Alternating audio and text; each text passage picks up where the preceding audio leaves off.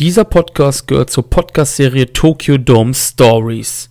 Die Hype-Podcasts für Wrestle Kingdom beginnen jetzt. Für mehr Informationen geht auf wrestling-infos.de, meldet euch im Forum an und checkt unsere Kanäle auf YouTube, Spotify und iTunes.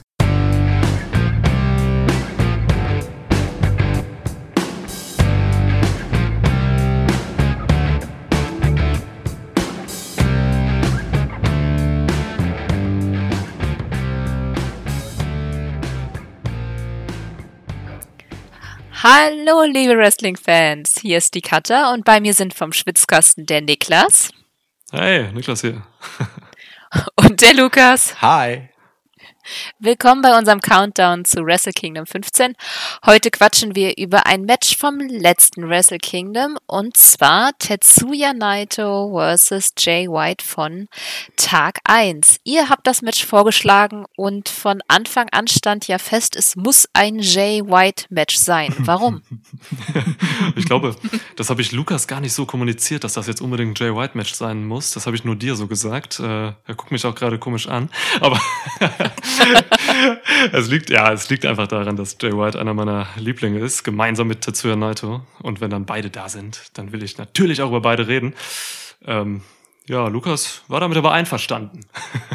ich ich habe mich ehrlicherweise, also ähm, ich hätte eher gedacht, du hättest unbedingt ein Naito-Match haben wollen. Und es war jetzt zufälligerweise dann auch noch eins mit Jay White. Umgekehrt hätte ich jetzt gar nicht so gedacht.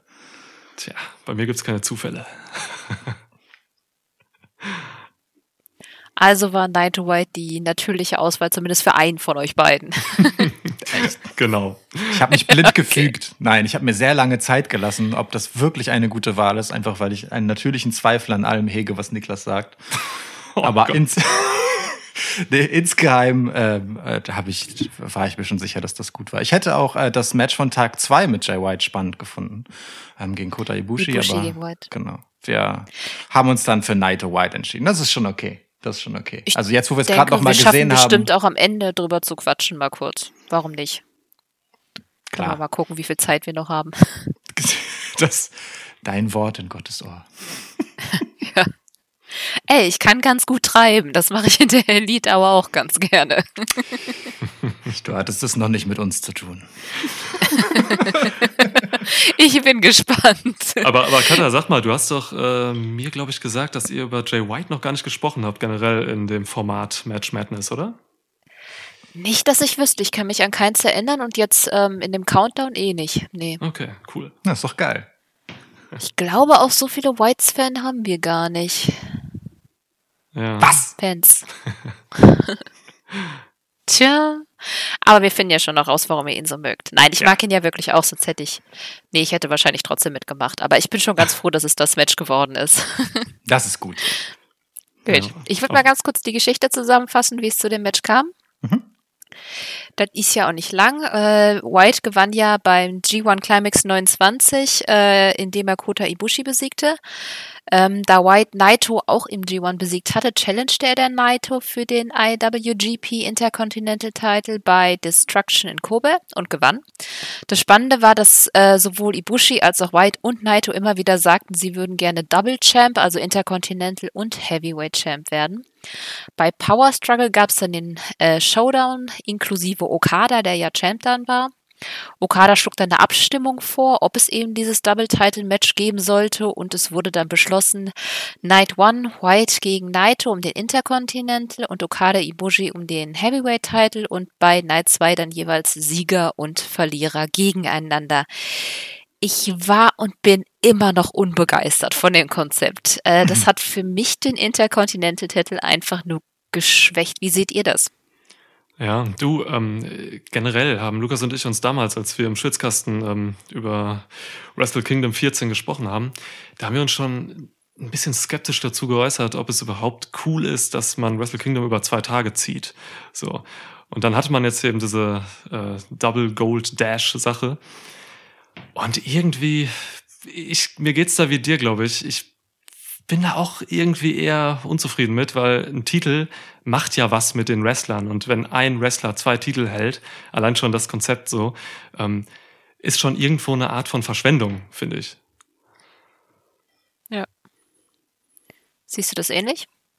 Ja, also es ist halt schade einfach um einen Titel, der einer Person oder einem Akteur, einem Wrestler, was auch immer, noch mal was nützen könnte. Ne? Das ist halt so das Ding. Ich, ich finde ich find Gürtel, Gürtel sind Gürtel. Ne? Aber jeder Gürtel ist am Ende halt auch eine Geschichte. Und wenn ähm, die Geschichte zweier Gürtel zusammenläuft, dann fehlt irgendwo halt die Geschichte eines Gürtels. Und das ist halt das, was ich letztendlich schade daran finde, dass du erzählerisches Potenzial auf einem Strang einfach äh, liegen lässt für diesen dieses eine große Kulminieren. So, das Dafür kann man sich entscheiden, wenn man das möchte, aber wie gesagt, da muss man auch mit den Folgen leben, dass man was liegen lässt. Ja, also ich finde echt, dass so der IC-Titel ganz schön untergegangen ist und ich finde das sehr schade, wenn man bedenkt, wie er aufgebaut wurde, wie viele Jahre investiert wurden. Dementsprechend, es ist ein bisschen schade. Ich hoffe auch, dass er demnächst dann bald getrennt vom Heavyweight wieder agieren darf. Ja, ja. Wir werden es sehen. Gut. Ja, die ganze Card war ja eigentlich auch ganz spannend. Die kann ich ja mal kurz erwähnen. Ähm, wir hatten ähm, Osprey versus Takahashi. Das ist tatsächlich ein Match, was auch jetzt im Countdown äh, angesprochen wurde. Dann gab es noch das erste Stardom-Match mit Hana Kimura damals, war aber nur Dark.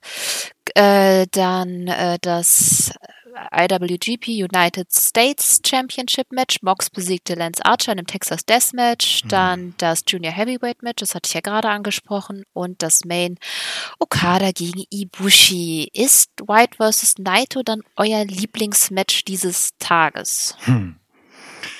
Ganz schwer zu beurteilen. Ähm, ich erinnere mich, dass wir als wir den äh, Podcast damals zu Wrestle Kingdom 14 aufgenommen haben, ein bisschen hin und her gerissen waren. Also mh, schon für mich das stärkere Match auch gegenüber ähm, Okada gegen Ibushi, so, also mein Main Event sozusagen.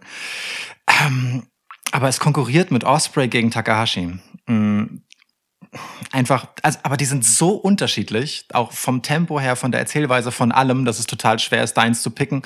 Mm, ich würde aber schon sagen, es war das, was am meisten Eindruck gemacht hat letztendlich, ja. Ich denke schon. Ja. Seid ihr euch da einig?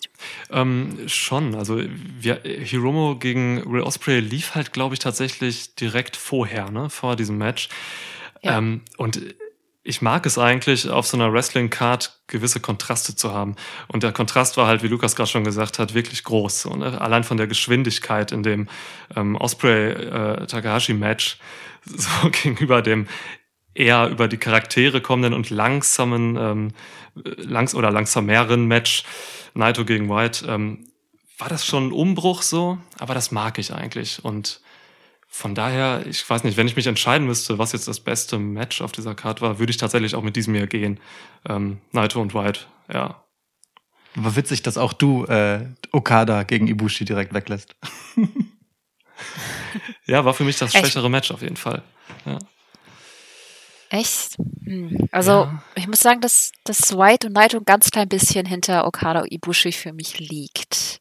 Ich weiß aber auch nicht mehr genau, warum. Ich habe jetzt Okada Ibushi nicht nochmal gesehen, aber damals gefiel es mir einfach besser. Vielleicht ist es auch, also es war gut platziert dafür, dass als, als Zuschauer, dass man quasi nach Osprey und Hiromo runterkommen konnte, weil das ist tatsächlich auch mein, mein Favorit des Tages. Ähm, aber darunter hat es halt ein bisschen gelitten, weil man hat dadurch gesehen, dass es halt wesentlich langsamer gewirkt wurde und halt weniger spannend war. Und es hat natürlich die klassischen Probleme, die mit den Eingriffen, was mich immer besonders nervt. Ähm, aber hm. dazu kommen wir ja gleich auch noch. Ja, es ist so ein, es ist, es war halt so ein Match auch mit der Beteiligung von White gerade, das halt mehr so den oder der Mechanik von US-amerikanischem Wrestling eher folgt, so, ne? Wo, weil halt einfach ziemlich viel ähm, Kram noch abseits des Wrestlings getrieben wurde, quasi. So, ob es jetzt Eingriffe sind von Gado ähm, und ja, viel Charakterarbeit auf jeden Fall auch, äh, was das Ganze ein bisschen langsam, langs äh, ja, oder langwieriger vielleicht machte. Ja. Ja, bei Charakterarbeit finde ich immer ganz spannend. Jay White äh, trug hier das gleiche Outfit, äh, das er auch bei Okada, bei dem Okada-Match letztes Jahr getragen hat, als er ihn besiegt hat. Ich finde, das war irgendwie ein sehr schöner Touch. Generell, also dieses Outfit von Jay White ist einfach so großartig. Ich, also, wie viel allein, weißt du, wie viel kann eine Hose über einen Charakter erzählen? das ist faszinierend. Okay. Das ist einfach faszinierend. Ich liebe das. Ich finde es super. ähm, ich würde äh, tatsächlich, ich, also für mich ist die Geschwindigkeit des Matches gar keine Schwäche. Ähm, ich finde auch nicht, dass, mh, mm, dass es unter diesem Kontrast leidet, dass man Osprey Takahashi davor hatte, sondern ich ähm, finde, es ist eine Stärke. Ich finde, es ist tatsächlich eine Stärke, beide Matches hintereinander zeigen zu können und beide überzeugend zeigen zu können, ähm, um einfach auch Unterschiede ähm, in Stilen offenbar zu machen. Ja, also hier haben sich die beiden einfach auf was ganz anderes konzentriert und was ganz anderes vermitteln wollen als Osprey und ähm, Hiromu im Match davor und haben das, also für mein Dafürhalten halt einfach großartig auserzählt in letztendlich jedem Detail, das halt dort war. Das macht es für mich halt so stark und ich glaube, ähm, es ist eine absolut bewusste und sehr gut und gewissenhaft getroffene Entscheidung, dass man diesen krassen Kontrast geht, damit das halt Platz hat, damit das halt wirkt, dass ähm, sich dort diese Zeit genommen wird, jeden Move nachwirken zu lassen, jeden Move auch vorzubereiten, ähm, das mit den Blicken äh, und, und, und der ganzen Gestik zu kommentieren und so weiter. Ich finde, das ist einfach ähm, sehr große ja, Erzählkunst letztendlich, die in diesem Match hier passiert. Ähm, und dafür ist die Langsamkeit, um das mal so zu nennen, fast schon mehr eine Bedingung als, ähm, weiß nicht, irgendein qualitatives Merkmal. Also für mich jetzt. Ja, es ist auf jeden Fall, es ist halt die Frage, ob man das durchzieht. Also ich, ich mag das auch ganz gerne, wenn Matches langsam starten und wir hatten das ja. Also es war ja wirklich, die Glocke ertönte ja erstmal und beide saß, waren ja vollkommen unbeeindruckt quasi und hatten es überhaupt nicht eilig. White ging dann ja erst zweimal aus dem Ring und startete mit seinen klassischen Headgames. Kennen wir ja. Und ähm, ich finde ganz gut, dass sie gleich am Anfang dann mit Überraschungsmomenten äh, gearbeitet haben. Also erstmal, dass Naito überhaupt als erstes Gado angriff, angreift, bevor er angreifen kann. Und dann äh, auch, dass er dann so früh schon seine Tranquilo-Pose zeigt. Und ähm, daran, das fand ich ein ziemlich geiles erzählerisches Element und was mir auch da wirklich dran gut gefallen hat, weil man hatte das Gefühl, dass White danach fast schon hilflos wirkte, weil sein, seine normale Anfangsstrategie einfach nicht funktioniert hat. Und deswegen finde ich, ist das so eine Einleitung gewesen, so dass es jetzt nicht eben dieses fast-paced Match, sondern wir haben hier eher so ein, so ein Battle of the Wits Match. Mhm. Ja, also ich fand das auch durchaus sehr plausibel, wenn man sich die Charaktere mal anschaut. So, ähm, wenn Jay White halt beginnt, indem er rausgeht und dann halt seine Mindgames startet, so, dann macht es für mich schon irgendwie Sinn, dass, dass, dass er da gegen Naito nicht großen Stich setzen kann, weil Naito halt eben auch diese Mindgames, gerade auch aus seinen Heal-Zeiten und so beherrscht, wie kaum ein anderer. Ähm, und dann ist es irgendwie sinnvoll, dass, dass Naito sich dagegen wehrt und äh, eben schon sofort dann eben über den Hebel Gedo geht, so, Night, äh, White dann halt irgendwie lockt und dann geht's halt los. Ähm, das macht halt Spaß zu sehen, dass man hier einfach konsistente Charaktere hat, so, ne, dass Naito sich jetzt eben nicht wie so ein Tölpel behandeln lässt hier von Jay White, weil er halt eben einfach nicht dieser Tölpel ist, so. Aber ganz konsequent bleibt es ja dann nicht, weil wir haben danach ja, das, das äh, White kommt ja dann wieder in den Ring. Es gibt den letzten äh, Leg Sweep von Naito und das ist auch, wo er quasi die Oberhand hat.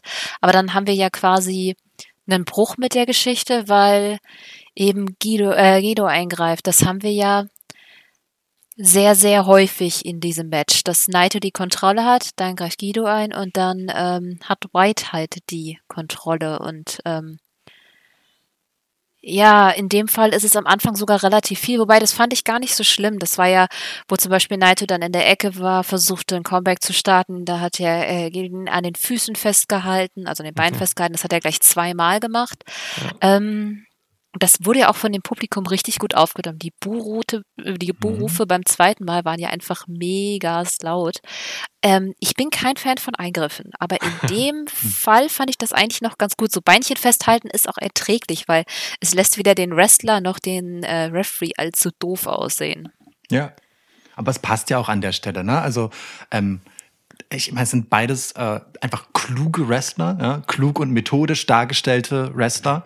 Ähm, und wenn Jay White es nicht hinbekommt, sein Ding zu machen, weil ähm, Naito ihm einen Schritt voraus ist und ihm was wegnimmt, dann ist im Prinzip relativ simple und schön konsequente Heal-Erzählweise, ähm, Gado als X-Faktor reinzubringen und äh, ihn halt einfach dann die Drecksarbeit für Jay White machen zu lassen, bis zu dem Moment, wo Gado das Gefühl hat, okay, der gute Jay, der hat das auch ohne mich im Griff, ich lass den jetzt mal wieder machen. Und genau in den Momenten, wo dann halt Naito wieder drohte, das Match an sich zu reißen oder halt zu sehr, zu lang äh, in seinen Griffen zu behalten, ähm, kam dann Gado wieder ins Spiel. Also im Prinzip so eine, so eine ganz klassische, stumpfe, uramerikanische Heel-Erzählweise auch. Niklas hat das ja auch vorhin schon gesagt, ähm, die aber total gut aufgeht und vom Publikum entsprechend honoriert wurde. Insofern ähm, ist das die Art Eingriffe, die, die gut funktioniert, weil sie eben erzählerisch eingebunden ist und Sinn ergibt. Ne? Also ich meine, Jay White rechnet natürlich nicht damit, dass, was heißt rechnet nicht damit? Der will das halt nicht, dass Naito ihm da was wegnimmt von seinem Spiel. Und wenn er das macht, dann ist zum Glück ja noch Gato da. Aber es ist schon ein schmaler Grad. Also ich muss sagen, ähm, als er ihm dann auf die, mit dem Stuhl, also als er, als Gedo Naito mit dem Stuhl aufs Knie haut, okay, es ist, ein, ist eine gute Story, weil damit haben wir dann Naitos Knie als Story-Element mit drin, ja. Mhm. Aber ich bin mir immer noch nicht sicher, das ist fast schon ein bisschen too much für mich dann immer, weil auch da Red Shoes war dann halt so halbwegs abgelenkt, aber man kriegt es natürlich trotzdem mit das ist so schwierig. Also ich finde, was für mich das wieder ein bisschen rausgerissen hat, ist, dass sie es dann quasi fast schon ins Lächerliche gezogen haben, weil hm. kurz darauf zeigte ja dann White dann die äh, Tranquilo-Pose, machte sich eben über ihn lustig und zeigte dieses extrem Überhebliche in seinem Charakter. Und ich finde, dadurch hat er das so ein bisschen kaschiert, dass der Moment zumindest sehr nah an dieser Grenze ist, wo ich finde, dass Eingriffe nervig werden. Versteht ihr, was ich meine? Ja, also halt Heelwork in dem Moment, ne? Also äh, im Prinzip schnallt Jay White sich dann halt die Lorbeeren dafür auf, was er gerade nicht gemacht hat, aber es ist ja quasi sein gemeinsamer großer Plan mit Gado, der dann an der Stelle aufgeht und solange er äh, sich cool genug dabei fühlt, äh, seinen Gegner zu verhöhnen, ist doch gut. Also ich meine, äh, sein, sein Job ist es ja letztendlich, ähm, hier das Arschloch zu sein. Hm, das machen sie gut in der Konstellation. Im, Im, Prinzip ist es ja so, wenn, wenn Jay White und Gado zusammen dich jetzt hier nerven, Cutter, dann machen sie ja eigentlich genau das Richtige. was sie, also so äh, auf einer Metaebene, was sie eigentlich machen sollen. So, ne? sie, sie wollen den Fan verärgern damit und äh, dann den Heat ziehen, den ein Heel halt zieht. So, und das, das schafft Jay White für mich schon echt gut. So, ähm, es ist schwer, ihn zu mögen. Und das ist gerade heute, also, also wirklich als, als seinen Charakter zu mögen. So, ne? Man kann respektieren natürlich, was er im Ring macht und so, alles drum und dran. Aber es ist schwer, ihn wirklich irgendwie zu mögen. Und das ist, das ist was, da hadern viele Heels, gerade 2020 in der, oder in diesen Jahren so mit. Ähm, die sind, viele Heels sind einfach die sind gut in dem, was sie tun, aber dann mag man sie auch irgendwie. Jay White mögen ist halt echt hart. Ja, aber es ist halt schon, schon formularisch, muss ich sagen. Also hier haben sie es tatsächlich manchmal durchbrochen, ähm, aber es gibt viele Jay White-Matches, wo ich einfach genau weiß, was als nächstes passiert. Ich meine, hier war es auch klar, dass er dann weiter auf Naitos Knie geht, dass er dann äh, irgendeine Art von Submission anwendet, in dem Fall halt den Motolog. Ähm, dass auch dieses klassische erst bei aller spätestens drei loslassen und so weiter, ähm, ja. das ist, Aber ja, ist, es ist schon. Ist, ist das nicht genau das, was man hasst an ihm? Dass man weiß, was kommen wird und dass es trotzdem funktioniert und dass er einfach Erfolg damit hat. So. Aber ich will es lieben, einen Heal zu hassen und nicht genervt davon zu sein. Und das ist, glaube ich, der Grad. Und das, und das ist genau das Ding, was Niklas, glaube ich, auch gerade meinte. Ne? Also zu viele Heals wollen geliebt werden dafür, dass sie hassenswert sind, anstatt einfach mal der hassenswerte Heal zu sein. Gibt selten genug, dass Punkt. Leute sich dem hingeben. Ne? Also ich meine, da gehört ja auch ein bisschen was zu, ein gewisses professionelles Verständnis von seinem Job zu sagen, Freunde, ich bin halt hier jetzt der Penner. So, also irgendwer muss ja einfach der Dumme sein, das Arschloch, den alle Kacke finden und äh, dann bin ich das jetzt. So. Du darfst aber halt auch nicht genervt davon sein, Matches zu sehen. Also ich muss ja, ich hm. muss ja trotzdem das Bedürfnis haben, das Match zu sehen und nicht vorzuspulen. Ja? Ist das? Das also, ist es halt, weil zum Beispiel bei, es tut mir furchtbar leid, aber fahle Matches gucke ich mir schlichtweg einfach nicht mehr an. es ist. Ja. Gut, Bad Luck Falle, äh, den äh, skippe ich auch. ja. Ja, ja, das stimmt. Ist, ich habe jetzt, äh, habt ihr die World Tag League verfolgt? Ah, zu wenig, leider. Nope. Bis jetzt. Ich muss äh, noch was nachholen, ganz viel. Ein fahle Chase-Match gesehen, nicht eins. weil, nein, ich, ich weiß, was passiert. Einfach weil es genau das ist, was der Bullet Club immer macht. Und ähm, da finde ich es halt schön, wenn, wenn man da ein bisschen ausbricht. Und hier finde ich, ich mag das Match, aber ich finde, man hat Chancen auch vertan, weil Naito jemand ist, der halt auch selber eben sehr, sehr smart ist. Und wenn er angekommen ist und auch, in, auch dieses Langsame dann zwischendurch schneller, dann hätte er das besser, wenn sie jetzt anders getakt hätte, hätten, hätte sie vielleicht besser rausreißen können. Ähm, hm. Ja, ich weiß, was ja du meinst. Ja. Nee, ich weiß, was du meinst. Ähm, ich, ähm, man muss es aber auch so vielleicht so ein bisschen in der Zeit sehen. Ne? Also ähm, Naito ist da ja noch nicht so ewig lang zurück, glaube ich, gewesen von seiner Verletzung. Das Knie war ja auch hier Thema. Ähm, und das Match findet ja auch vor dem Hintergrund von Night 2 statt. Und die, die Arbeit, die hier sozusagen in dem Match passiert, ist ja auch wieder unmittelbar Aufbauarbeit für das Match in Nacht 2. Und ähm, zu dieser Heldengeschichte von Naito gehört halt dieses, kann der das eigentlich noch? Reicht das dafür? Es geht ja um beide Titel dieses Spannungsmoment schon irgendwie dazu. Und ich finde als Gegengewicht dazu halt diese, du hast es so schön formularisch genannt, ähm, Arbeitsweise von Jay White, der, der sich halt denkt, na, ich spule jetzt mein Programm ab gegen den Naito, wird's ja reichen. ähm, eigentlich ganz schön, weil, weil es so eine, so eine Dramatik hat. Also ähm, klar, ne, in dem Moment, wo du den, den, das Seherlebnis äh, ungenießbar machst, ist es doof, aber ich finde, an den Punkt kommt das Match an keiner Stelle, sondern es ist eher so ein, so ein also ich, für mich erzeugt es Dramatik und ich fiebere dem entgegen und, und frage mich halt wirklich, klappt das oder kriegt Jay White Naito dann mit Galo zusammen äh, dekonstruiert? So und ähm, mit dem, was dann am Ende der Payoff war, ne? Naito gewinnt das Match, ähm, Naito gewinnt dann in Nacht zwei. Ähm, es ist ein wunderbarer, dramatischer Aufbau ähm, für die Gesamtgeschichte von Wrestle Kingdom 14, die dann ja die große Heldengeschichte von Naito ist. So und dafür, also für mich, wie gesagt, für mich passt das erzählerisch total gut zusammen. Ja, aber Naito ist ja gerade nicht nur der, der einfach sich quasi aus dem Hinterhalt hervorarbeitet. Da haben wir ja klassische Babyfaces wie Okada. Und Okada. Naito ist ja schon jemand, der selber heelish ist, der selber solche Züge hat wie Jay White. Das hat man ja gesehen, wo er mhm. den äh, Strike bei Jay White ankündigt, ihn dann doch kickt und dann seine Combination Cabron herauszögert. und dieses fiese Grinsen, das er dann ja. immer auspackt, das ist schon Shades of White. Also ich meine, das ist ähm, ich meine, Naito, das, das Schöne an Naito für mich ist ja tatsächlich, dass, dass Naito ganz oft ähm, solchen Kategorien wie Heal und Face erhaben ist. Äh, Naito ist für mich einfach immer Naito. Und das, was Naito ist, das geht halt ganz oft so ein bisschen mal in die Richtung, mal in die Richtung. Ähm, und das mag ich eigentlich so. Und wenn er das halt einsetzt, auch gegen den Heal und dann auch vielleicht mal selbst so seine Heal-Taktiken so ein bisschen wieder rauskramt und so, generell aber doch irgendwo im Face-Schema bleibt, weil er auch die Face-Publikumsreaktion gerade erntet wie ja. selten zuvor. Also wie beliebt war Naito bei Wrestle Kingdom 14, so, ne, beim Publikum.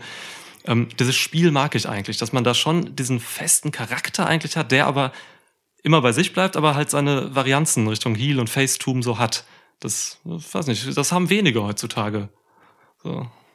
Ja, und ich finde das, äh, in dem Moment, wo sie damit gespielt haben, fand ich das cool, weil relativ nah an der Stelle, wo er dann quasi White geteased hat, fing dann White an, wirklich zu oversellen mit seinem kleinen Schauspiel mhm. in den Seilen, wo er sich festhielt und dann ja. den Referee von wegen, er soll doch die Regeln durchsetzen, was einfach nur viel zu witzig ist, wenn man mhm. bedenkt, wie krass er sonst cheatet. Ich meine, Charakterplay beherrschte von, von, von C bis Haarspitze und ähm, dass er da versucht, quasi mit seinem Play nochmal Naito eins draufzusetzen, das fand ich irgendwie ganz schön. Es ist so, wie gesagt, beide tuten so ein bisschen in das gleiche Horn, aber ja. mhm. äh, White versucht es dann nochmal mehr. Und das fand ich eigentlich ganz spannend. Das haben sie aber nur jetzt an ein, zwei Stellen leider gezeigt. Vielleicht reicht es auch, aber ja, ich weiß nicht, irgendwie ein bisschen Edge hat mir da noch gefehlt. Ja, du hättest gern mehr, mehr Zerren gehabt, so mehr, mehr ähm, mh, hm, weiß ich nicht, dass sie beide versuchen, noch mehr, mh, hm, ja, halt so, mh, hm, psychologische Kontrolle über das Match auszustrahlen? War dir das nicht genug? Ist das vielleicht, was dir gefehlt hat? Nee, es war schon hm, mehr, mehr an Naitos Charakter zu bleiben. Also es wurde, wie ihr das auch meintet, ähm, dass, ähm, dass wir im Prinzip diese Story haben, quasi der Held, der langsam emporsteigt, also quasi alle Hürden überwindet. Aber es war mir ein bisschen zu wenig Naito-Style in dem Fall. Mhm. Ja. Guter Punkt. Ne? Also ob, mhm. ob vielleicht der Charakter, es ist, das ist eine interessante Frage eigentlich, ob der Charakter Naito seiner Heldengeschichte vielleicht zu sehr untergeordnet wurde. Insgesamt jetzt bei Wrestle Kingdom 14. So, ne? Dass es zu sehr darum ging, na, die Leute wissen schon, wer Naito ist und wofür Naito steht und sie lieben Naito genau dafür. Das müssen wir denen jetzt noch nicht die ganze Zeit noch äh, auf die Nase binden.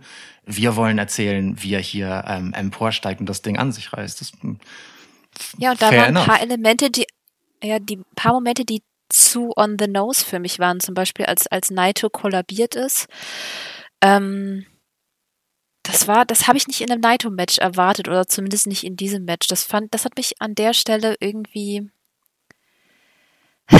irgendwie genervt. Ich meine, ich fand es gut, dass sie dann die Verletzung wieder reingebracht haben. Das haben sie eigentlich ganz smart gemacht. Es mhm. gab am Anfang eben diesen Schuh, äh, Stuhlspot. Gott, ich kann heute echt gut reden. Der Schuhspot. Schuhspot. Stuhlspot. Ähm, dann haben sie das Knie thematisiert, dann war das wieder so, du hast zwischendurch mal so sein schmerzverzerrtes Gesicht gesehen, aber es war nicht mehr so krass das Thema. Und dann haben wir es jetzt wieder reingeholt. Was, das war gut. Aber halt mit diesem Kollabieren, das war mir schon wieder zu sehr on the nose. Er, er soll auf jeden Fall gewinnen. Wir haben hier die, ja, diese aufsteigende Geschichte und ähm, ich, ich, ja, ich, ich verstehe, was du meinst. Das ist, das ist, das sind so die Momente im Match, wo ich immer äh, zu Lukas sage, wenn wir zusammen gucken, ah, okay, jetzt ist eigentlich klar, dass Naido gewinnt. so. ja, das stimmt schon. Ähm, also ich finde das, das Motiv an sich ganz, ganz cool, weil es irgendwie charmant ist. Dieses, er hat ihn ja halt wirklich äh, in die Seile schicken wollen und dann ist er, glaube ich, zweimal sogar zusammengebrochen, so, ne?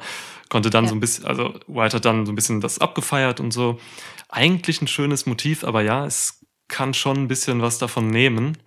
Ähm, weil es, also von dem Gesamt, von der Gesamtspannung, weil es ja schon auch irgendwie dann sagt, okay, Naito geht jetzt hier richtig zugrunde.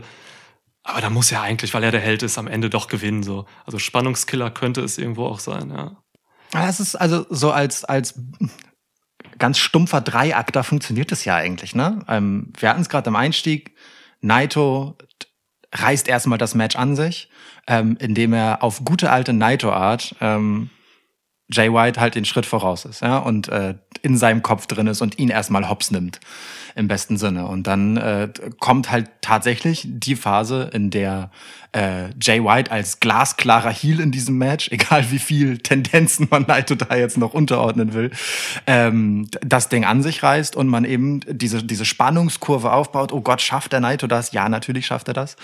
Ähm, eben vielleicht auch symptomatischerweise, dass äh, Jay White gut genug ist, stark genug ist, einfach krass und äh, kalkuliert genug ist, um selbst Naito in seinem Naito-Game einfach so sehr zu beeinträchtigen, dass er am Ende einfach äh, eine relativ normale Face-Geschichte nur noch übrig hat. So. Also weißt du, man kann da auf so vielen Metaebenen noch unterstellen, was da alles die Idee gewesen sein könnte. Ähm, ich, ich kann all dem eine dramaturgische Bedeutung zuordnen. Und, das, äh, und dann kann ich das gut finden oder nicht, aber ähm, es ergibt für mich halt alles Sinn, was hier passiert ist. Du bist ja auch nicht der Einzige. Ich meine, die Fans waren ja auch drin. Es gab ja diesen extrem krassen Spot, äh, wo ähm, Naito über das obere Seil geworfen wurde und auf den Apron geknallt ist ja, und dann also. auf den Boden. Und kurz danach gab es ja dann, weiß nicht, fünf Minuten später oder so gab es dann äh, Dragon Screw und dann diesen Inverted Figured vor. Und das war mm. so unfassbar laut. Das war für mich der lauteste Mo äh, Moment im gesamten Match. Die Crowd war einfach mega drin. Also man kann nicht sagen, dass die Geschichte nicht funktioniert hat. Ja. Sie hat definitiv funktioniert. Ja, also ich glaube, das wurde zu Beginn bei, den, bei der Entrance von Naito sogar noch gesagt. Ich, einer der Kommentatoren, ich weiß nicht mehr wer, sagte dann noch, dass ähm, dass Naito gerade mit Abstand der populärste Wrestler einfach ist bei New Japan Pro Wrestling so. Und ähm, diese Geschichte, ähm, wirklich, die sich ja um ihn gerade dreht, ach, das ist einfach eine, die zieht das Publikum rein. So. Und das, das, das sah man genau in diesen Momenten, wo, wo Naito halt wirklich irgendwie am Abgrund steht. So. Ähm, ist es auch immer so schön zu sehen, wie das japanische Publikum dann einfach wirklich so mit Inbrunst dabei ist. So, das ist deswegen, ich mag das japanische Publikum auch einfach äh, sehr. Und äh, weil es einfach solche Momente auch für mich als Zuschauer vorm Bildschirm einfach noch aufwertet. Und das ist genau hier passiert so, ja. Auf jeden Fall. Das, was ich ganz gut an dem Moment fand, war, dass sie es wieder durchbrochen haben, weil äh, Naito hat ja dann White auch angespuckt, mhm. äh, der dann total überrascht reagiert hat, also quasi eigentlich gar nicht reagiert hat und dadurch eben Liger Kick und Spinebuster äh, kassiert hat. Und man sah dann halt, wie geschafft sie waren. Das war ja auch schon fast kurz vor Ende. Ähm, das fand ich ganz schön. Was mich dann gestört hat, oder ne, das, dann haben wir ja wieder diese anspucken und sagst, das fand ich ganz schön. Ja, nee, ist okay. Also, nee, das nehmen wir jetzt einfach so, ne? 2020, da ist eine Pandemie, Katha. okay, davon davor, wusste zu dem ja? Zeitpunkt keiner was, ja? ich okay, rechtfertige mich jetzt am besten noch nicht. Mache ich auch nicht besser. ähm, nein. Ich fand es halt als Symbol gut. Ja. Ja? Definitiv. Definitiv, ja. Und dann wurde das halt wieder von Guido durchbrochen. Wobei ich in dem Fall sagen muss, es hat mich genervt. Ich hasse es, wenn Einmischungen an den Ring kommen, egal wer das jetzt ist. äh, in dem Fall haben sie ja mit der Erwartung gespielt, dass jetzt der klassische Jay White Low Blow kommt. Der kam dann aber auch nicht.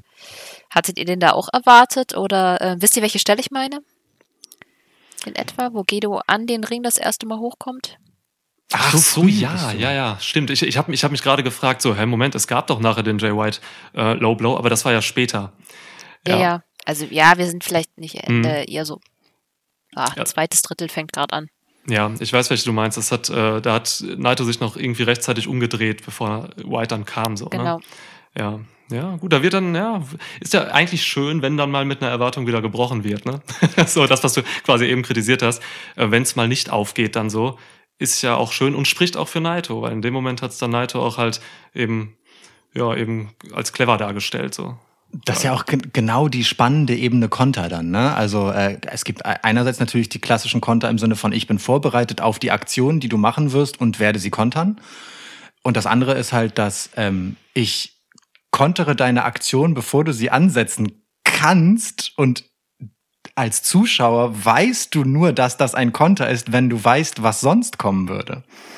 Das ist ja nochmal eine äh, Belohnung von Immersion. Ne? Also wenn du als Zuschauer drin bist und die Charaktere und so weiter kennst und weißt, wie das normalerweise abläuft, dann siehst du erst die Brillanz in solchen Momenten. Das ist eigentlich, ähm, äh, ja, ne, wie gesagt, Level 2 kontern, Prä-kontern. Das andere Problem ist, dass dadurch halt äh, Ref und Wrestler ein bisschen doof aussehen. Weil wenn es funktioniert, ähm, man hat genug Jay White Matches schon gesehen, man weiß, dass er mit dem Low Blow kommt. Mhm. Ja. Wenn man dem nicht ausweicht, dann ist das schon nicht so smart.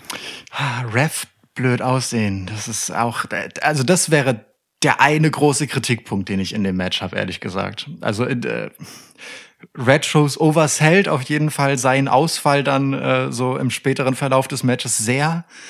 Ähm, und sieht natürlich in diesen Momenten der Regelübertretung ähm, ja grenzwertig äh, gut vorbereitet auf das, was passiert aus. Also auch vor dem Hintergrund, dass wir hier nun wirklich einen, äh, ja, eigentlich erfahrenen und vor allem, ähm, was den Bullet Club angeht, mit allen Wassern gewaschenen Ref haben. Da, da, da hast du schon recht. Das ist, ja. Aber das lass dich den Wrestlern nicht an. Nee, aber es ist halt die Schwierigkeit bei dieser Art von Spots, dass es dann mhm. halt wirklich für, aber für den anderen ein bisschen dumm wirkt. In dem Fall war es ja, was du jetzt gemeint hast mit dem Ref-Bump, da ging der Low Blow dann halt durch. Und äh, das ist halt null meins und nervt mich ziemlich. Mhm. Was, ähm, da, da vielleicht noch eine positive Sache zu. Ähm, also da gehe ich mit tatsächlich. Ich fand Red Shoes auch ein bisschen komisch in diesem Match. So, es gab einige Stellen, da hätte er, boah, weiß ich nicht, also da wirkte er ein bisschen doof so, ne? Ähm, aber am Ende hat man das tatsächlich noch aufgegriffen. Ähm, kurzer Sprung gerade. Ähm, nach dem Match tatsächlich hat Naito Red Shoes noch angespuckt. Und das ist halt ein krasses Statement so. Und das habe ich so interpretiert wie, Alter, Red Shoes, Mann, ich spuck dir jetzt hier ins Gesicht, weil du hast echt viel schleifen lassen in diesem Match. So. Du kannst mir jetzt gerne den Titel geben, den ich gerade gewonnen habe, ansonsten verpiss dich. Du hast nichts genau. für mich getan in diesem Match, ja? Und du weißt genau, was die hier für Scheiße machen. So.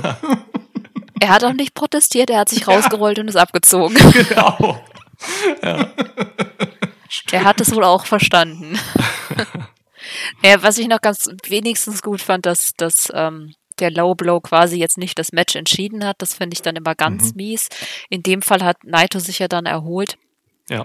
Ja. Ähm, und Guido dann tatsächlich den Low Blow verpasst, äh, nur um dann halt von White den Stuhl an den Kopf zu bekommen. Und das ist dann auch schon wieder too much. Und man wusste auch irgendwie, dass das jetzt kommt.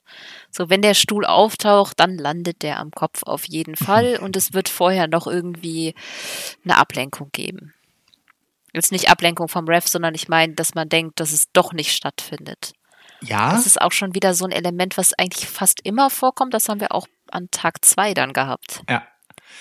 Das ist halt das, also, das ist halt genau das Ding, was ich vorhin meinte, ne? Ähm, du weißt genau, was er machen wird und du siehst es kommen und du bist, also als K-Fape gesprochen, als Wrestler, du bist darauf vorbereitet und er ist aber so gut, oder er im Gespann mit Gado ist so gut, dass es trotzdem passieren wird und du kannst es nicht verhindern, selbst wenn du der kühl kalkulierte, kluge Naito bist. Im Endeffekt einfach eine Story, die einfach untermauert, dass Jay White und Gado ihren Job schon ganz gut machen. Und selbst wenn sie immer die gleichen Mittel benutzen, um erfolgreich zu sein, sie kriegen es halt hin, egal wer ihr Gegner ist. Und es reicht am Ende ja trotzdem nicht. nicht ein bisschen smarter sein dann? wenn es so reicht, weißt du? naja, jetzt reicht ja, du willst den Gegner ne? halt auch ernst nehmen, ne? Oder halt nicht, ne? Cocky. Ich meinte jetzt als Zuschauer tatsächlich.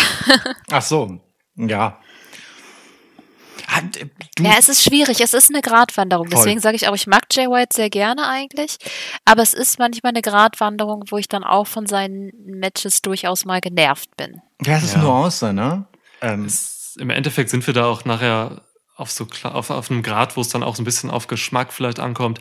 Du, ich, es kann sein, Katha, dass ich irgendwann sage so, keine Ahnung, äh, wenn das noch in einem halben Jahr oder so, dass ich auch so genervt von dem Vorgehen bin oder von ja. der Mechanik in einem Jay White Match, dass ich dann genau wie du jetzt sage so, oh, ich bin dem überdrüssig, so, das, das, das nervt mich zu sehr, als dass ich ähm, honoriere, dass es sinnvoll ist oder so.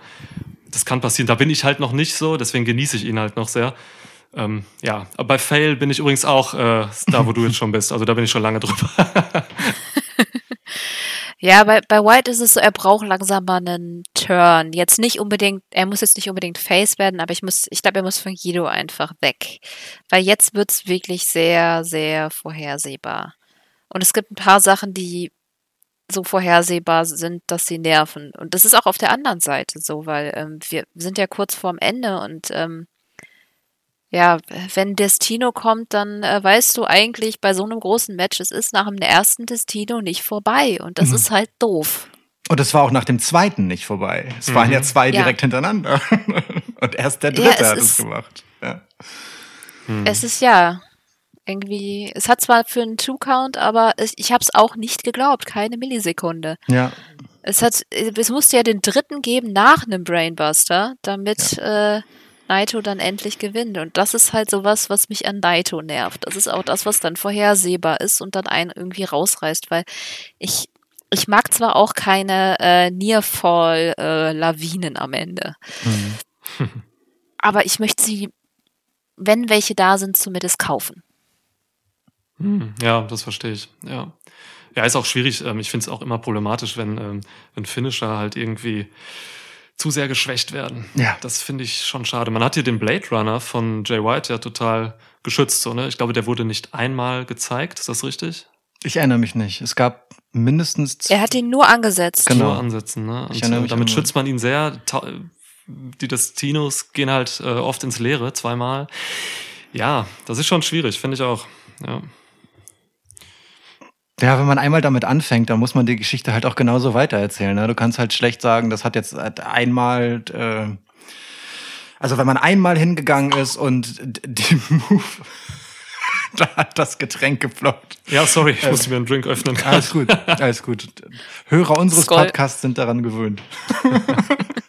ähm, wenn man einmal sich äh, den Weg runterbegeben hat und gesagt hat, naja gut, dieser, dieser Finisher ist nicht ultimativ, ne? wir, wir geben den Schutz auf ähm, und wir, wir nehmen dieses Spannungsmoment der Frage, ähm, kann man daraus auskicken, weg ja, dann, dann, dann, dann ist es um den Move halt geschehen. Ne? Du kriegst ihn halt schlecht wieder ähm, dahin zurück, dass er diese, dieses Potenzial halt hat, dass man sich denkt, okay, das ist jetzt das, das Matchende und es ist das große Wow, wenn doch mal einer auskickt. So, wie willst du da auch hin? Also ich meine, da musst du eine Variante von dem Move finden, äh, ihn durch einen anderen ersetzen, äh, was auch immer. Ne? Ähm, einmal dahin gegangen und tja, das Ding ist den Bach runter.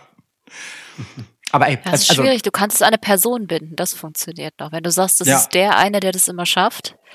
Aber das ist ja bei Naito einfach nicht mehr der Fall. Das ist einfach jedes Match. Ah, es ist auch also ein jedes Move. größere. Es ist aber auch so ein Move, weißt du, den kannst du auch so, den kann man halt so schön einfach mal zwischendurch auspacken. So, äh, dann kommt er halt mal so reingelaufen, dann, dann kommt er halt so aus dem Nichts und dann auch mal wieder total kalkuliert. Den sehe ich auch gerne ein paar Mal mehr im Match. Äh, jetzt mal so aus der Perspektive gesprochen. Dramaturgisch, Schwierig, dramaturgisch ja. bin ich da schon bei dir, ja. Ist das schon ungünstig. Ja. Gerade für jemanden in der Position von Naito halt auch, ne? Ja. Ja. Er bräuchte einfach noch einen anderen Finisher. Ich meine, er kann den Destino ja jederzeit immer noch zeigen, aber ja. ich glaube, ich fände es ganz nice, wenn er mal was Neues bekommen würde. Also Naito. Aber das ist halt schwierig zu etablieren. Was? Also Naito, wenn du uns hier zuhörst und davon gehe ich aus, wie wär's mit einem neuen Finisher-Kumpel? oh, da wir gleich dabei sind, da gibt's noch ein paar Kandidaten. Ja. Sanada, das ist auch so. Also wenn ich immer, das ist so ein bisschen das, ähm, obwohl nee, ja, jetzt ist er raus. Aber Everything is Evil war ein ganz cooler Finisher. Ich wollte gerade sagen, das ist so ein LIJ-Problem, aber ist es tatsächlich gar nicht. nee, nicht mehr da. Ja. Ja, Finisher, mein Gott, ich meine, man hat das ja auch schon oft gesehen, dass es möglich ist, einfach einen Finisher zu degradieren zu einem Signature-Move mhm. und äh, dann halt einen neuen Finisher einzu, einzustreuen. Das ist gerade bei so Leuten, die so lange dabei sind, im Business sind. Ich meine, wie, wir haben, wie viele Jahre lang haben wir Destinos gesehen? So, da kann man tatsächlich mal diesen diesen Schritt gehen und ein paar Leuten halt neue Finisher geben. Ähm, das hat, da kann man dann nach, einem, nach einer gewissen Zeit eigentlich nur von profitieren, so. Weil das ist halt auch nochmal für das Match, in dem der ja dann eingeführt wird als Finisher, nochmal was Besonderes einfach und so. Also können wir uns ja mal was ausdenken und Naito schicken, was ja. er so macht. Ja, du brauchst halt nur einen großen Moment dafür. Ich meine, bei Hiromo, dass wir jetzt Time Bob 2 haben, ist ja nur dem geschuldet, dass er ja von der Verletzung zurückkam. Du kannst nicht plötzlich einfach was einführen. Hm. Das ja. ist auch wieder schwierig. Ja, ja, voll, voll. Eine Story braucht's, klar. Ja. Aber wer weiß, ne? Also vielleicht sehen wir halt genau das und in the long run sind wir auf dem Weg dahin, dass der äh, Destino mittelfristig ersetzt wird. Keine Ahnung. Wir werden es sehen. Ja, insgesamt, das war ja 33 Minuten Match. Ähm, fandet ihr es zu lang, gerade richtig? Ähm, ich glaube, na, ja, ja, also ich glaube, man hätte das Match tatsächlich auch so in, weiß nicht, vielleicht 25 Minuten packen können oder so und das äh, wäre jetzt irgendwie nicht schlecht gewesen und vielleicht sogar besser. Aber man hat sich hier halt bewusst Zeit genommen für diese, für dieses Charakterspiel, so, ne, dieses hier Attitüde gegen Attitüde und so. Und das dauert halt Zeit. Wenn man da was über den, über den Hals bricht, so, dann, und das zu kurz kommt, dann nimmt man diesen ganzen Match seine Basis, so, weil dieses Match lief halt nicht über knackiges Wrestling oder so äh, in, in, seiner Hauptzutat, sondern lief, lief halt einfach über die Charaktere mehr. Ähm, gar nicht so im Ring übertragen, sondern auch vieles daneben und so. Von daher ist das schon okay oder zu rechtfertigen, dass das Match jetzt hier 35 Minuten ging. Ähm, ja, deswegen für mich war es okay. Es wird wahrscheinlich in der Zeit äh, ungefähr ein Drittel so viele Moves gehabt haben wie Will Osprey und äh, Hiromu im Match vorher, wenn überhaupt. Ja. ja. Aber das ist, ich finde das auch völlig okay. Ich finde es weder zu lang noch zu kurz. Also ja, man kann alles immer knackiger erzählen, aber dann verlierst du halt auch was. Und ich habe an dem Match sehr genossen, dass ähm, ungefähr alles, ich sag mal lieber nicht ganz absolut alles, aber ungefähr alles ähm, eine Aufbauphase hatte, ähm, dann eine Phase, in der halt ein Move gezeigt wurde oder eine Sequenz von Moves und es dann Payoff gab. Ja? Also man sich die Zeit genommen hat, beide nochmal zu zeigen in dem, was es mit ihnen macht. Der eine steckt es ein, der andere äh, kommentiert es mit seiner Mimik oder seiner über weite Strecken unverändert bleibenden, selbstsicheren Tranquillo-Mimik.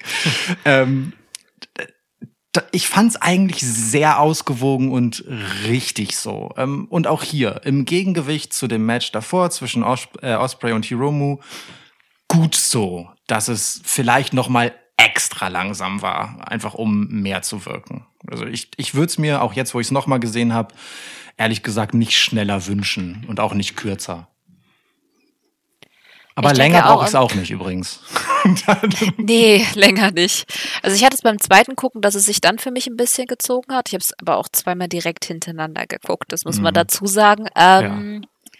Aber im Nachhinein muss ich sagen, weil wir doch den Payoff haben, dass Naito gewonnen hat, fand ich den Endstretch, auch wenn er zwischendurch ein bisschen langsam mehr war, dann trotzdem halt an Fahrt aufgenommen hat und dann quasi so auch so einen eigenen Climax hatte, das fand ich halt gut daran. Ähm, das äh, finde ich auch gut, dass sie das so erzählt haben. Also es wurde ja auch Stimmlaut eben, dass es halt ähm, einfach zu lang war, aber ich schließe mich da auch eher euch an, dass ich eigentlich gar nicht finde, dass es zu lang war. Es hat, das Match hatte durchaus seine Schwächen, aber auch seine Stärken und ich glaube nicht, dass die Länge eine Schwäche war. Da gibt es längere Naito-Matches, an denen ich wesentlich mehr zu kritisieren habe. ja, ja, auf jeden Fall. Gut, also okay, wir sind jetzt bei einer Dreiviertelstunde, das ist nicht noch nicht so dramatisch, aber Mal ganz kurz zu, zu Jay White und Kota Ibushi, da ich euch gerade mal hier dran habe an der Strippe. Ich bin echt froh, dass ihr das nicht gewählt habt, weil ich es nicht sonderlich gut fand. Es war vom Layout einfach so ähnlich wie das Match und wie das Match, was sie beim G1 schon hatten. Und ähm, ich habe mich am zweiten Tag ein wenig gelangweilt. Es ist halt auch das undramatische Match, ne? Also Du hast halt die beiden Verlierer.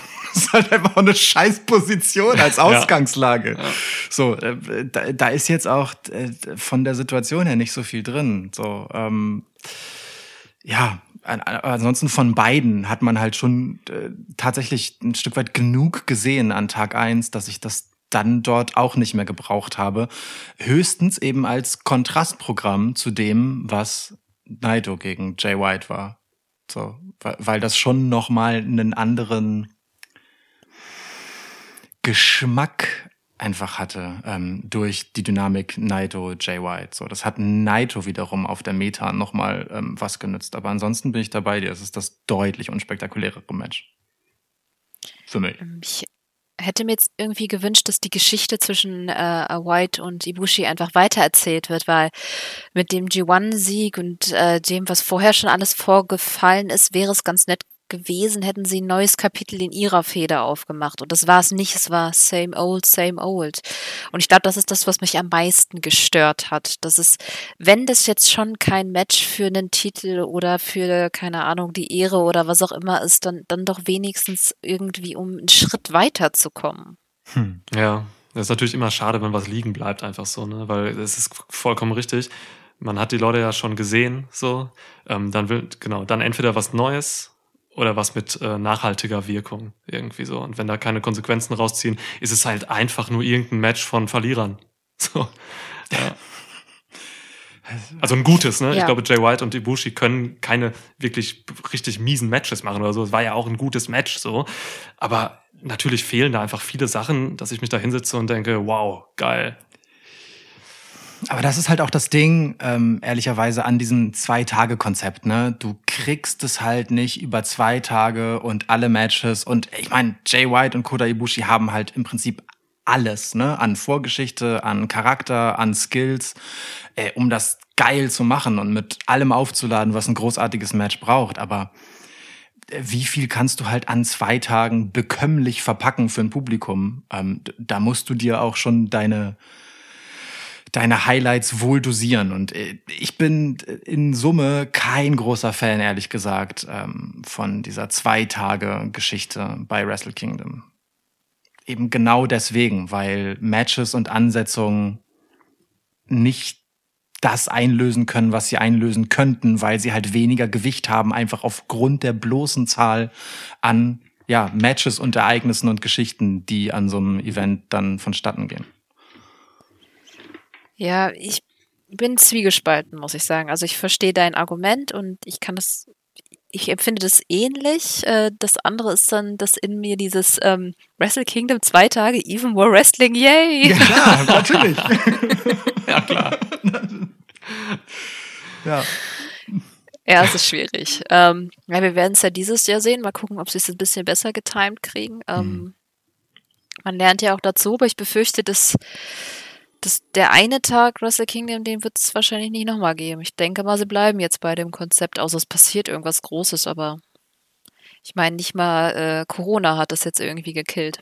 Hm. Ja, das stimmt. Ich meine, da, da spielen ja ganz viele Sachen mit ein, so, ne, das, das, das, da sind ja auch wirtschaftliche Interessen einfach hinter. Ne? Ich glaube, man hat gemerkt, dass man mit Wrestle Kingdom halt auch einfach Geld machen kann, wenn man das und das ausstattet, ja. weil es gibt, also ich, ich, ich kenne, ich kenne echt viele Leute, die halt New Japan Pro Wrestling äh, das ganze Jahr über nicht verfolgen und dann wirklich für Wrestle Kingdom einschalten, so und sich das angucken und klar, das ist dann sowas, wenn man dann zwei Tage macht, macht man noch ein bisschen mehr äh, daraus. Ja, ich bin ja so einer. Ne? Also ich meine, ich, bin ja, ja ich bin ja absoluter Gelegenheitsurlauber auf Honshu. Äh, und nur so ungefähr zweimal im Jahr ähm, wenn Niklas sagt, es passiert gerade etwas sehr Wichtiges, ähm, kriege ich es hin, auch noch äh, New Japan mir reinzuziehen. Und äh, aber selbst da finde ich halt äh, als Gelegenheitsurlauber das ein bisschen überfrachtend, weil ich die Sachen mehr wertschätzen wollen würde, die dort stattfinden. Das ist eigentlich auch schon alles. Grundsätzlich liegt natürlich total viel Potenzial, nicht nur wirtschaftlich, sondern auch erzählerisch in diesem Zwei-Tage-Ding. Ne? Also auch diese Naito-Story hätte man natürlich so nicht erzählen können, wenn man nicht diese zwei aufeinanderfolgenden Tage Tage gehabt hätte mit dem großen Finale um beide Titel dann. Alles cool. Mm, für das Drumherum ist es halt nicht immer cool. Aber ey, äh, es war das erste Mal, jetzt machen wir es nochmal und es wird sicherlich äh, mit jedem Mal neue Learnings geben, die man dann mitnehmen kann und einfach dann ähm, ein besseres Produkt am Ende auf die Beine stellt. Also da, da, da will ich jetzt auch niemandem äh, einen Strick draus drehen. Ich bin, bin gespannt und freue mich drauf. Definitiv. Ich glaube, das ist auch ein ganz gutes Schlusswort, einfach weil das ja der Hype für das nächste Wrestle Kingdom hier ist. Für uns ist es gerade noch ein, ach, das ist auch nur noch, wir nehmen ja jetzt äh, Anfang Dezember auf auch nur noch einen Monat. Das ist krass, wie die Zeit vergeht. Ist Wahnsinn. Unfassbar, ja. ja. Aber es werden wieder zwei wahnsinnig tolle Tage und ähm, ich werde mich einschließen und wahrscheinlich direkt hinterher dann einige Sachen nochmal sehen. Das ist, ähm, hm. da verlasse ich das Wohnzimmer dann auch einfach nicht mehr. Ja, ist ein guter Grund, um das Wohnzimmer nicht zu verlassen, glaube ich. Das ist halt schon einfach ein Highlight. Also für mich, Lukas sagt gerade, ähm, ich äh, gucke halt schon mehr New Japan auf jeden Fall als du, Lukas, so. Aber ich gucke auch zu unregelmäßig. Ich, ich freue mich einfach immer, wenn ich äh, New Japan Pro Wrestling gucken kann, so gerade auf, auch zu, als Kontrastprogramm zu dem vielen ähm, US-amerikanischen Wrestling, das ich gucke. Ähm, weil das weil ich einfach manchmal dessen überdrüssig werde. Das ganze knallige und äh, Soap-Opera-mäßige so aus, den aus dem US-Wrestling. Und dann freue ich mich, wenn ich mich einfach mal richtig intensiv mit New Japan befassen kann. Ja. Also bei mir ist es genau andersrum. Ich äh, suche manchmal die Erholung beim US-Wrestling, weil AW ist das einzige US-Wrestling, was ich sehe. Mhm. Und da finde ich es dann gerade erholend, dass es dann auch mal ein bisschen was anderes ist, dass es dann auch mal flashy ist, dass ich dann auch einfach mal da sitze und irgendwelche äh, Promos mir angucken kann und irgendwelche Sachen, wo ich vielleicht auch mal sagen kann, boah, seid ihr deppert. ähm. ja, ja, ja, verstehe ich. Gut. Aber halt, ne, genau immer das Kontrastprogramm zu dem, was man sich halt sonst so reinzieht. Und äh, solange das Produkt es hergibt, dass es dafür ein schönes Kontrastprogramm ist, ist doch gut zwischendurch mal ein bisschen stilistischen Wrestling-Urlaub zu machen, sozusagen. Schön, ja. Definitiv. Gut, ähm, ich danke euch vielmals. Es hat wahnsinnig viel Spaß gemacht. Ähm, das stimmt, das kann ich bezeugen. Oh, ich auch. Ja. Sehr gut. Also hört auf jeden Fall bei den beiden Jungs rein. Die sind immer so witzig, verspreche ich. Wer sie noch nicht gehört hat, aber ich kann mir nicht vorstellen, dass jemand euch nicht kennt. Also jeder kennt den Schwitzkasten. Hallo. ja. Ansonsten ähm, Hört in die anderen Folgen rein für unseren Hype für Wrestle Kingdom. Guckt euch Wrestle Kingdom an. Viel Spaß dabei. Ähm, ich wünsche euch einen schönen Wrestling-Highlight gleich Anfang des Jahres und ähm, bleibt gesund. Macht's gut. Ciao. Tschüss. Selber. Vielen Dank auch. Tschüss. Danke für die Einladung. Ciao.